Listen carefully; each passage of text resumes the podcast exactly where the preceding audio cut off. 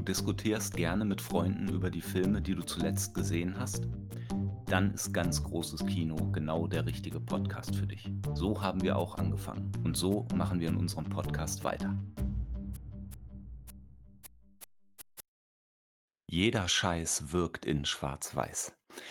Wie der Titel es schon erahnen lässt, setzen wir uns in dieser Folge mit Schwarz-Weiß-Filmen auseinander. Und aus diesem Anlass haben wir uns auch entschieden, diese Folge exklusiv in Schwarz-Weiß auszustrahlen. Nur damit ihr euch nicht wundert, das ist kein Fehler, das soll so sein. Ja, Schwarz-Weiß-Filme, das ist ja ein kontroverses Thema. Ihr kennt wahrscheinlich alle Leute, die bei dem Gedanken, sich einen Schwarz-Weiß-Film anzugucken, erstmal mit den Augen die Augen verrollen, die Augen verdrehen. Vielleicht seid ihr auch selbst so jemand und ich will mich davon gar nicht komplett freisprechen. Ich mag Schwarz-Weiß-Filme, aber manchmal ist man einfach nicht so richtig in der Stimmung dafür. Weiß nicht, wie es meinem Podcast-Partner geht, aber darüber können wir ja vielleicht auch gleich noch mehr sprechen. Erstmal so allgemein zu Schwarz-Weiß-Filmen. Ich denke, da muss man schon einen Unterschied machen zwischen Filmen, die eben in Schwarz-Weiß gedreht werden mussten, weil Farbe noch nicht verfügbar war oder weil es zu teuer war, in Farbe zu drehen oder zu umständlich und Filme, die dann ja sozusagen absichtlich in Schwarz-Weiß gedreht wurden. In welchem Jahr bewegen wir uns da? Ungefähr so Mitte der 60er Jahre könnte man so einen Cut machen. Ab da ist die große Mehrzahl an Filmen wirklich 99 Prozent wird in Farbe gedreht. Davor gab es das immer mal wieder. In den USA etwas früher als in Deutschland. Da ging das schon so Mitte der 50er Jahre los das hauptsächlich oder zum großen Teil in Farbe gedreht wurde, aber weltweit so Mitte der 60er ungefähr. Es gibt natürlich auch immer noch die Ausnahmen. Es gab schon viel früher Farbfilme, ganz alte Filme, wo dann wirklich jeder Frame, Sebastian hilf mir, Frame auf Deutsch. Jedes Einzelbild. Jedes Einzelbild äh, von Hand koloriert wurde. Ihr habt sicherlich alle schon mal ein Bild gesehen von dem französischen Kurzfilm Die Reise zum Mond, wo in Großaufnahme der Mond mit Gesicht gezeigt wird und die Weltraumkapsel, die halt auf dem Mond landet, landet im Auge des Mondes. Du kennst das auch, du weißt, wovon ich rede, Sebastian? Äh, ja, man kennt das eher so als Popkultur-Zitat. Ich glaube, in einigen Musikvideos taucht das auf. Ich glaube, in einem Iron Maiden-Musikvideo, wenn ich mich nicht irre. Könnte sein, das weiß ich jetzt nicht, aber das ist auf jeden Fall ein bekanntes Bild. Das ist, ein, ist aus eben einem Kurzfilm, geht eine Viertelstunde ungefähr und da gibt es auch schon Farbe. Und natürlich so berühmte Filme wie Der Zauberer von Oz oder Vom Winde verweht waren schon in Farbe und die sind 1939 rausgekommen. Wir werden uns wahrscheinlich eher in den letzten Jahrzehnten jetzt bewegen, 60er Jahre aufwärts. Wenn ich an Schwarz-Weiß-Filme denke, dann denke ich hauptsächlich eben so an diese Zeit, alte Krimis, wie zum Beispiel Edgar Wallace, was ich früher als Kind total gerne geguckt habe. Deswegen habe ich auch vor einer Woche ungefähr als das Thema Schwarz-Weiß-Filme feststand, äh, mir mal wieder einen Edgar Wallace angesehen, einen, den ich noch nicht kannte, Zimmer 13 von 1964. Leider nicht so gut, kann ich nicht empfehlen. Also, wenn ihr überhaupt keinen Edgar Wallace-Film kennt, fangt an mit Der Frosch mit der Maske von 1959. Der ist super, ist wahrscheinlich einer der besten. Ja, Sebastian, wie geht es dir denn bei dem Thema Schwarz-Weiß-Filme? Hast du auch einen Schwarz-Weiß-Film, der dir besonders gut gefällt oder hast du da nur schlechte Erfahrungen mitgemacht? Nein, ich würde sagen äh, eher positive. Sie bilden einen angenehmen, Achtung, Kontrast zu den Farbfilmen. Und äh, das ist, glaube ich, das Reizvolle bei Schwarz-Weiß-Filmen, wenn sie denn gut gemacht sind. Gerade moderne Schwarz-Weiß-Filme spielen sehr mit Kontrasten und Licht und Schatten und können das Auge nochmal ganz anders leiten auf bestimmte Dinge. Anders als so ein Farbfilm. Ich meine, so etwas, so ein, so ein drogenversumpfter Film wie Easy Rider, den kannst du dir nicht als Farbfilm vorstellen, äh, als Schwarz-Weiß-Film vorstellen zu manchen Dingen passt das einfach thematisch. Oder es sind, ja, weiß ich nicht, Zitate aus der Vergangenheit und deswegen kommt das in Schwarz-Weiß besser rüber als dieses hyperrealistische. Ne? Also ich meine, es gibt ja Tendenzen im Kino hyperrealistisch zu werden, besonders bunt die Wirklichkeit abzubilden, mit einer besonders hohen Bildwiederholrate, eben nicht nur 24 Bilder, sondern das Doppelte oder Dreifache davon ist noch nicht wirklich weit verbreitet, aber wird wahrscheinlich kommen. Wahnsinnig hohe Auflösung, sehr breites Sichtfeld, all diese Dinge, äh, super Sound, der klingt wie in Wirklichkeit. Das ist ja alles so Abbildung der Realität, aber notwendig, um eine Geschichte zu erzählen, ist das ja im eigentlichen Sinne nicht. Ich meine, und der krasseste Schwarz-Weiß-Film ist ein Buch.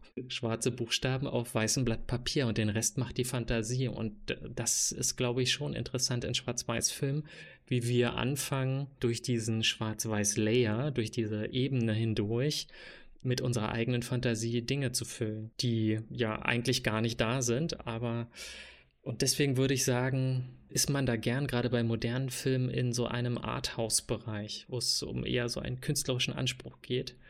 Fast, ich würde sogar sagen, fast dann den Begriff theatralisch und den, mit dem übergebe ich an dich. Du bist schon ganz aufgeregt. Wo du von künstlerischem Anspruch sprichst, ich habe jetzt auch mal wieder mir etwas angetan, was ich sonst normalerweise nicht tue. Ich habe mir einen Woody Allen-Film angesehen. Der hat ja auch in Schwarz-Weiß gedreht, unter anderem einer seiner bekanntesten und hochgelobtesten, Manhattan von 79, komplett in Schwarz-Weiß gedreht. Auch wirklich ein schöner Film, der Kameraeinstellungen von New York, die Musik, das passt alles total gut. Aber dann kommen wir zu den Dialogen und es wirkt für mich so überhaupt nicht. Ich habe schon lange keinen Woody Allen-Film mehr gesehen. Ich habe das früher mal probiert und gemerkt, das ist nichts für mich.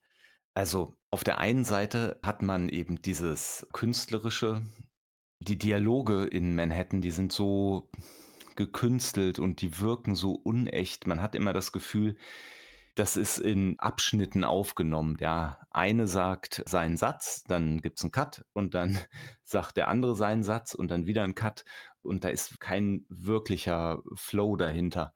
Aber ein anderer Film, der das viel besser macht, obwohl er auch ein bisschen gekünstelt ist, ist Clerks, die Ladenhüter. Den hast du doch sicherlich auch gesehen. Natürlich, natürlich. Ich habe ihn seit Ewigkeiten mal wieder gesehen und ich hatte ein bisschen Angst davor, mir den noch mal anzuschauen. Wenn man so 'n Film, der der von 94 ist und den man seit wahrscheinlich 20 Jahren nicht gesehen hat und den man aber in so guter Erinnerung hat. Ich hätte es schade gefunden, wenn ich mir den jetzt anschaue und enttäuscht gewesen wäre, dass er doch nicht so gut ist. Aber ne, es hat echt Spaß gemacht, den noch mal anzusehen. Clerks, die Ladenhüter eben, es geht um zwei junge Erwachsene. Ich hätte fast Jugendliche gesagt, aber sind es ja nicht mehr, so Anfang 20. Der eine sitzt an der Kasse in so einem Grocery Store, in so einem Lebensmittelladen und nebenan direkt ist eine Videothek und da ist der andere und ja, der ist so episodenhaft erzählt und spielt, glaube ich, auch nur an einem Tag beziehungsweise in einer Nacht. Ne, ne, ein ein Tag. Es geht morgens los und ist irgendwann nachts vorbei. Das war wirklich schön, den noch mal zu sehen und der wirkt auch in Schwarz-Weiß.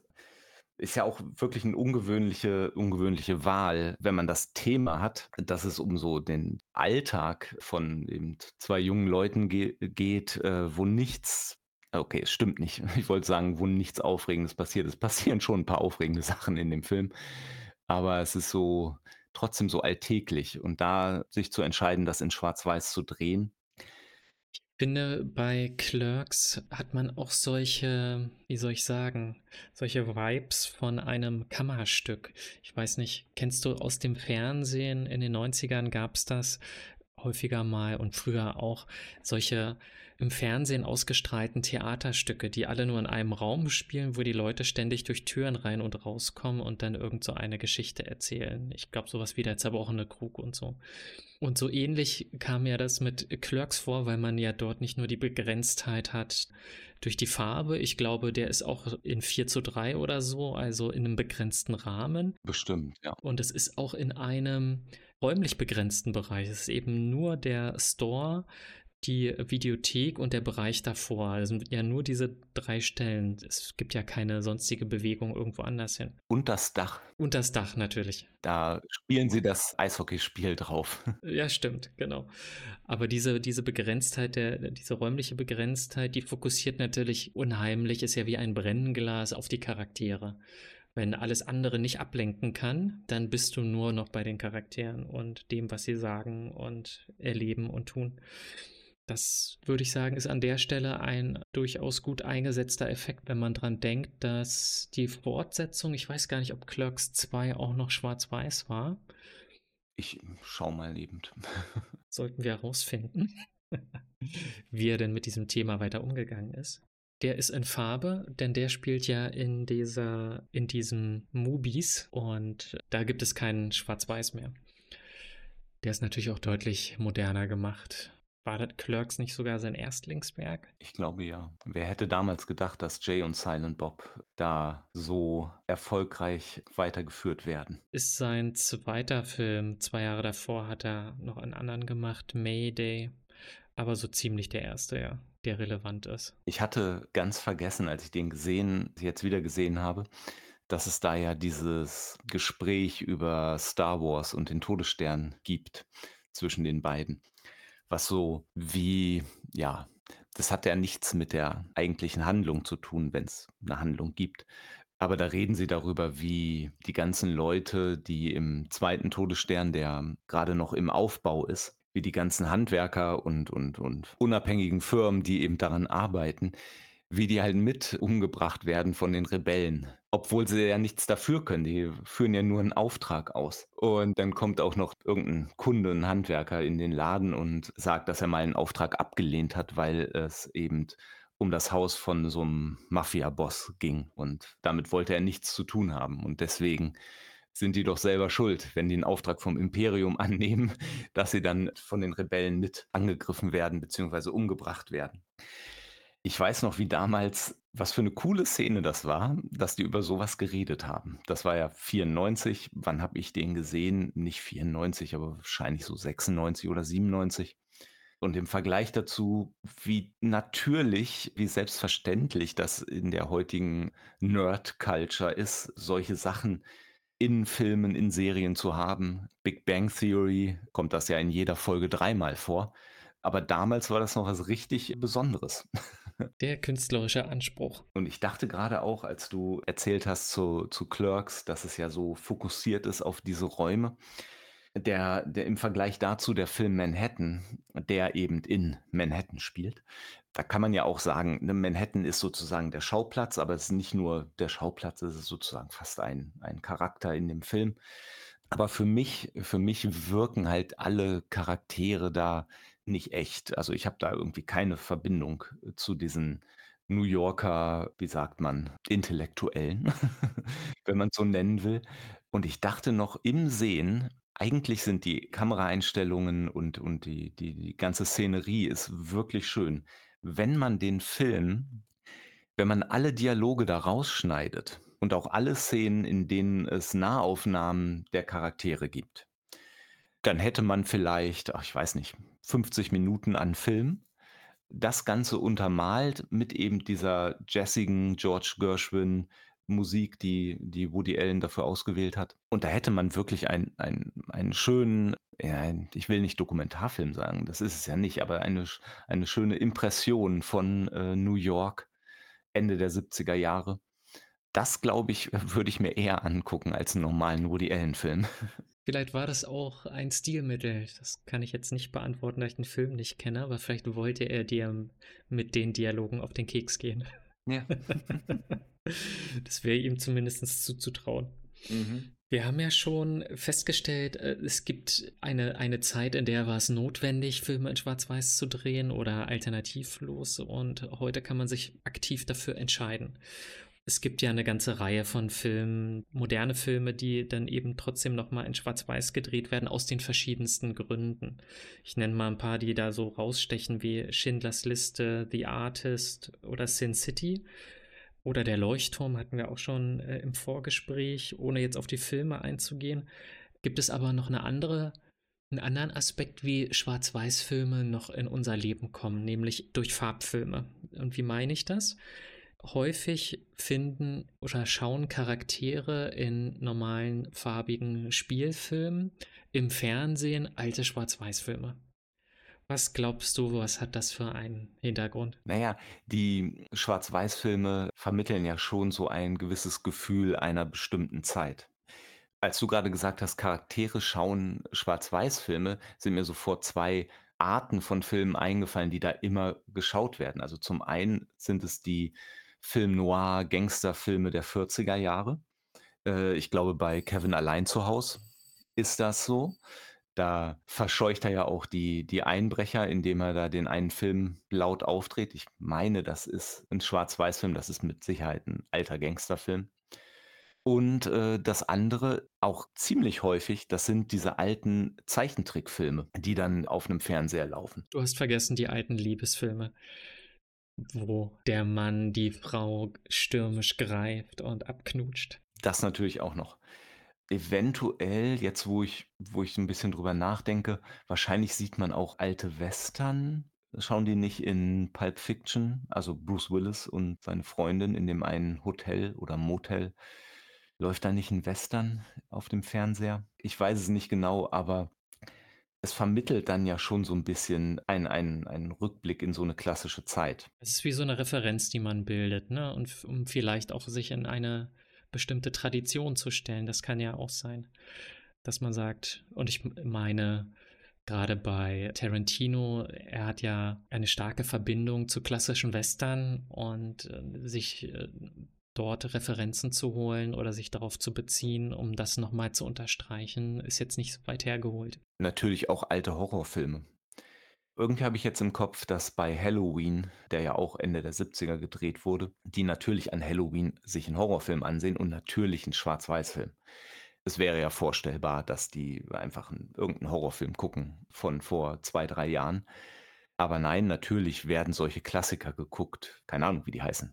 Der Werwolf oder Frankenstein. Und ja, natürlich ist da die diese Referenz zu den zu den Klassikern ist da sicherlich mit 'n Grund, dass so jemand wie John Carpenter das da einbaut. Es gibt aber auch Filme, muss ich sagen, Schwarz-Weiß-Filme, da habe ich jetzt erst in der Recherche festgestellt, dass die gar nicht im Original schwarz-weiß sind, sondern aus den späten 80ern zum Beispiel oder den 80ern generell. Der Elefantenmensch. Kennst du den Film Der Elefantenmensch? Ja, also teils, teils. Ich habe ihn noch nie ganz gesehen, glaube ich. Ich habe ihn ausschnittsweise schon mal gesehen. Ich weiß, er ist von David Lynch. Ich habe den auch noch mal nachgeguckt, der ist von 1980. Da fragt man sich schon, warum macht er diesen Film in Schwarz-Weiß? Es gibt natürlich manchmal so die Tendenz, wenn man einen historischen Stoff hat, dann auch das in Schwarz-Weiß zu machen. Schindlers Liste wäre 'n Beispiel oder Dead Man als Film, äh, der im ja, im Westen spielt, im Wilden Westen spielt oder Ed Wood als alter Filmemacher in der Schwarz-Weiß-Zeit.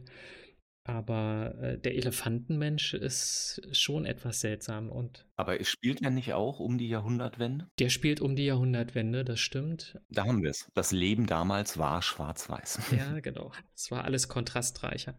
Da konnte man noch zwischen Gut und Böse, zwischen Hell und Dunkel unterscheiden. Ich finde aber, es passt auch gut zu dem Thema, wie sich ja eine eine missgestaltete Kreatur, die eigentlich nur in den Schatten existieren kann, wo man sie nicht sieht, ans Licht gezerrt wird vor die Augen aller und ja, dann wirklich quasi nackt, äh, vor einem großen Publikum präsentiert wird. Das sind ja so Methoden, indem man dann Schwarz-Weiß instrumentalisiert, um, ja, was zu unterstreichen, ne? Eine eine gewisse Aussage zu unterstreichen. Oder einen Kontrast dazu zu bilden. Nehmen wir Schindlers Liste und Sin City, Schwarz-Weiß-Filme, die in Farbe gedreht sind. Das heißt, Schindlers Liste ist zwar schwarz-weiß, aber ich glaube, der hat der ist nicht einfach nur farblos, sondern, äh, der Schwarz-Weiß-Charakter hat 'ne bestimmte Tonalität einerseits und andererseits gibt es bestimmte Elemente, die nicht schwarz-weiß sind, wie das kleine Mädchen in dem roten in dem roten, äh, Mantel oder das Ende, das eben auch in Farbe ist. Oder bei Sin City haben wir natürlich, äh, die die die ich sage mal, so was wie Akzentfarben, die bestimmte Charaktere immer untermalen oder Blut, das rot ist, wo man stark eben auch diesen Comic-Charakter unterstreicht. Also, grade bei Sin City hat man das sehr stark. Bei, äh, Schindlers Liste ist das noch sehr vorsichtig eingesetzt oder wirklich ganz gezielt. Bei Sin City war ich doch überrascht jetzt im nochmaligen Sehen, wie viel Farbe da doch vorkommt und wie sehr es sich auch ändert. Also, das Blut ist manchmal weiß, manchmal rot, manchmal gelb. Es kommen doch sehr viele Farbtupfer in dem Film vor. Der hat mir übrigens auch noch mal Spaß gemacht, mir den anzusehen.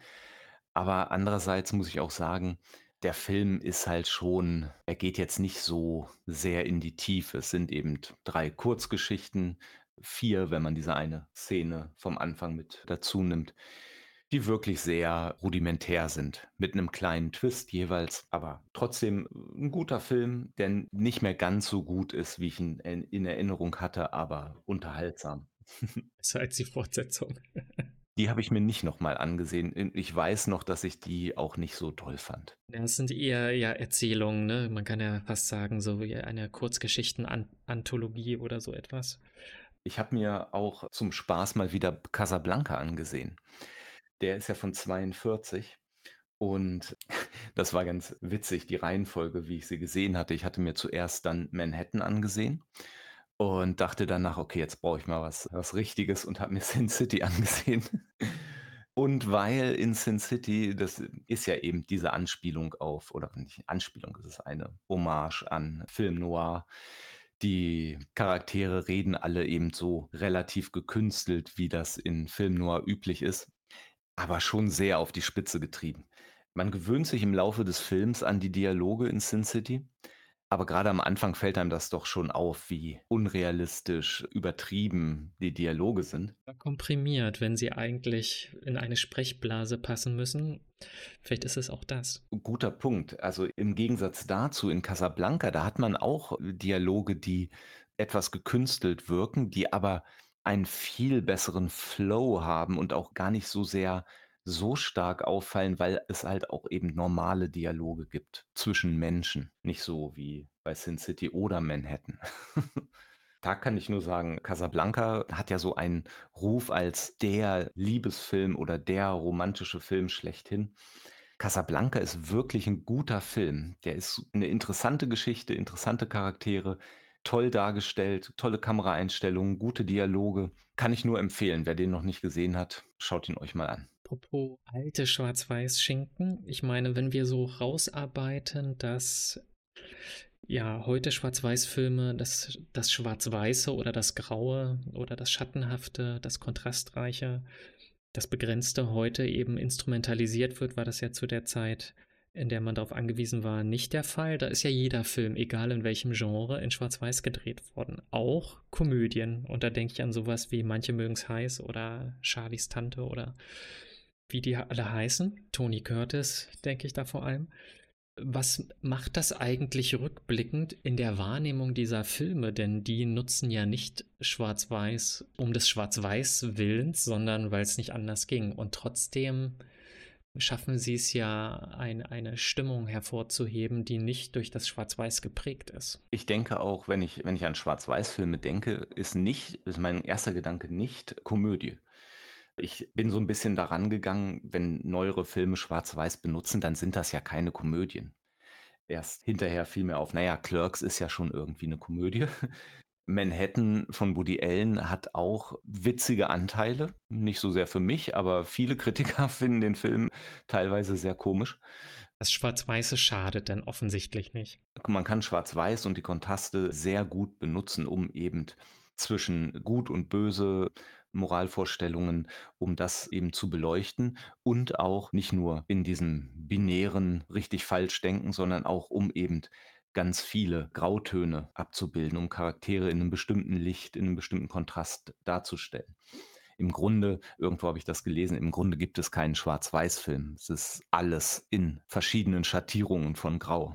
So, und du meinst so ganz hartes Schwarz-Weiß? Ne, das gibt es nicht. Das wäre, glaube ich, auch zu anstrengend, sich permanent diesen Kontrast reinzuziehen. Eine interessante Sache, die mir jetzt erst bewusst geworden ist, beziehungsweise es ist eigentlich völlig an mir vorbeigegangen. Es gibt relativ bekannt oder das relativ kann man eigentlich, äh, streichen, sehr bekannte Filme, von denen im Nachhinein eine Schwarz-Weiß-Version auch öffentlich, also kein Fanprojekt oder so etwas, nicht öffentlich, offiziell veröffentlicht wurden. Jetzt als letztes ist mir aufgefallen, der Justice League-Film wurde noch mal in einer Schwarz-Weiß-Version veröffentlicht mit dem Untertitel Justice is Grey. Aber auch solche Sachen wie Mad Max Fury Road als Black and Chrome Version oder Logan, der letzte Film mit dem Wolverine-Darsteller als Wolverine. Jack, nee, Hugh, Hugh Jackman, Jackman als Logan Noir.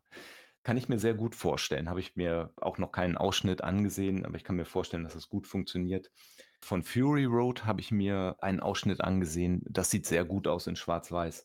Für Justice League, da habe ich so einen Dialog gesehen zwischen Batman und, und seinem Alfred. Und das wirkte irgendwie nicht so gut, muss ich sagen. Aber ich bin auch DC-Heldenfilmen gegenüber relativ skeptisch oder bin das geworden. Die sagen mir alle nicht so sehr zu. Vielleicht hat das auch damit reingespielt. Mit dem Film Justice League hatte man, glaube ich, sowieso sehr viele Probleme. Da gab es ja dieses Mustache Gate, hätte ich jetzt fast gesagt.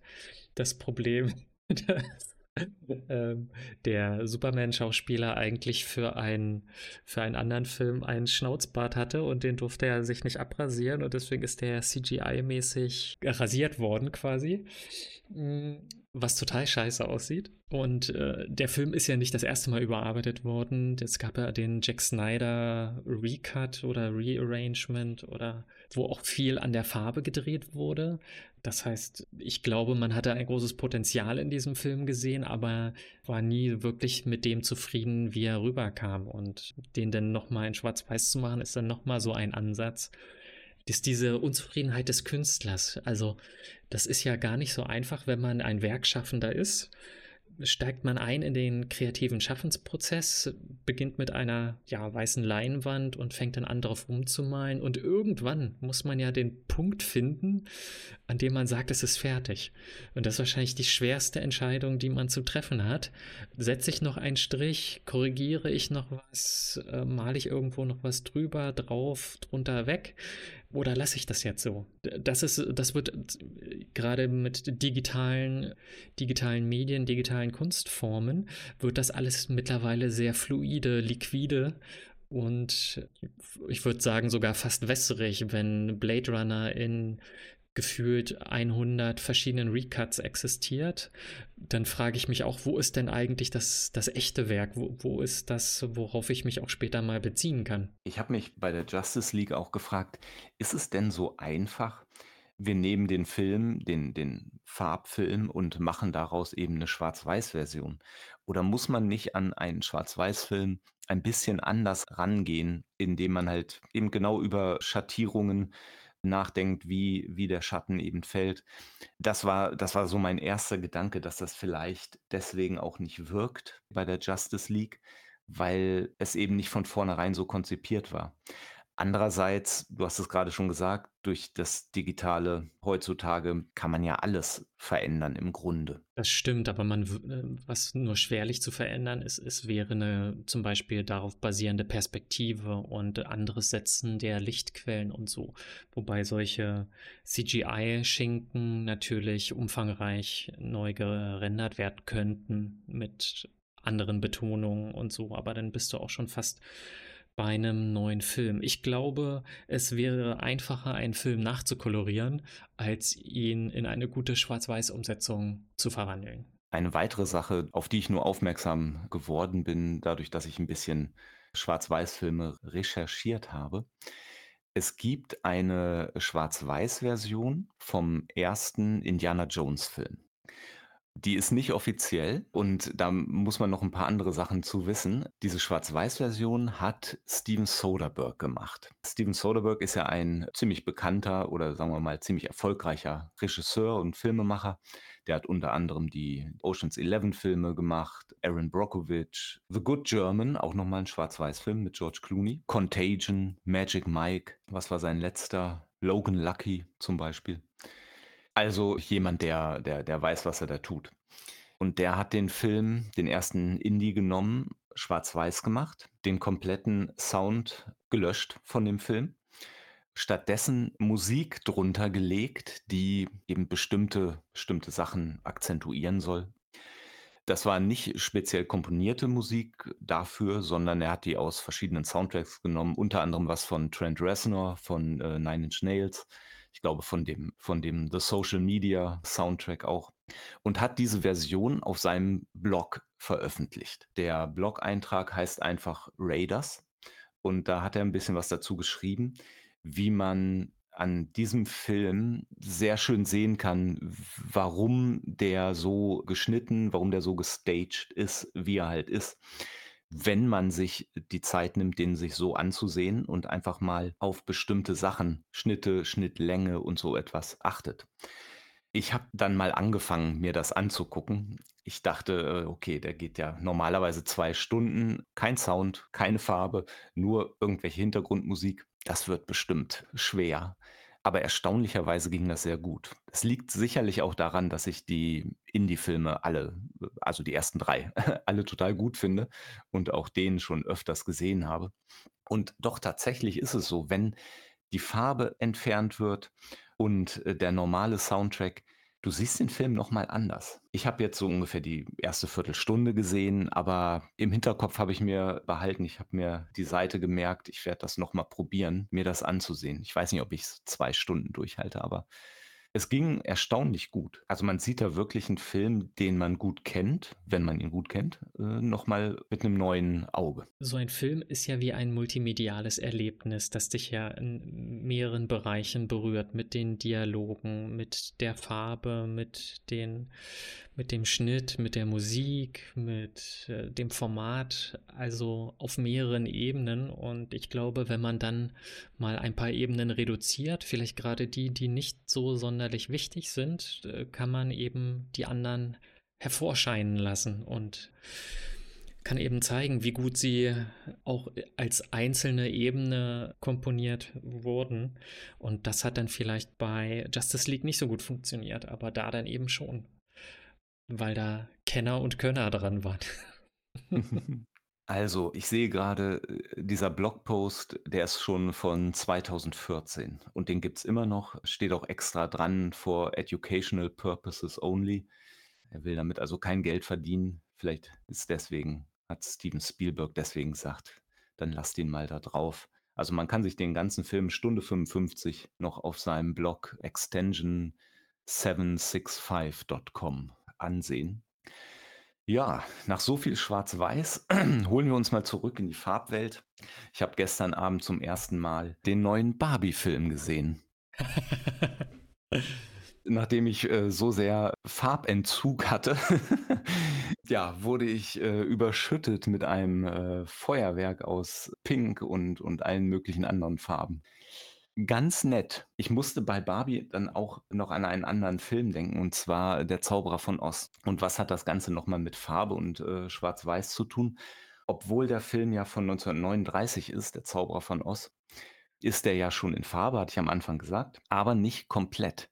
Wenn der Film beginnt, wenn man in der realen Welt ist in Kansas, ist alles schwarz-weiß. Aber dann kommt der Sturm und transportiert Dorothy eben in diese Zauberwelt oder in diese Märchenwelt von Oz. Und in dem Moment, wo sie in ihrem Haus ist, ist alles schwarz-weiß und dann macht sie die Tür auf. Das ganze Haus wurde ja durch den Sturm dahin transportiert. Macht sie die Tür auf und tritt ein eben in eine knallbunte Wunderwelt. Bei Barbie ist es ja so ähnlich, nur dass sie eben das eben nicht so gemacht haben warum sollte man das auch nochmal machen? Es wurde ja schon gemacht vor über 80 Jahren. Trotzdem hat man da eben die reale Welt, die normal in Farbe dargestellt ist und Barbieland, was extrem pink ist. Also nochmal ein, ein, ein Beispiel dafür, wie man durch Farbe, wie Farbe der Erzählung dienen kann diesem Ausblick in die Wunderwelt der Farben entlassen wir euch aus dieser Folge. Wir hoffen, es hat euch gefallen und ihr schaltet bei der nächsten Folge wieder ein. Und bis dahin bleibt uns kontrastreich gewogen. Beim nächsten Mal auch wieder in Farbe. Bis dann.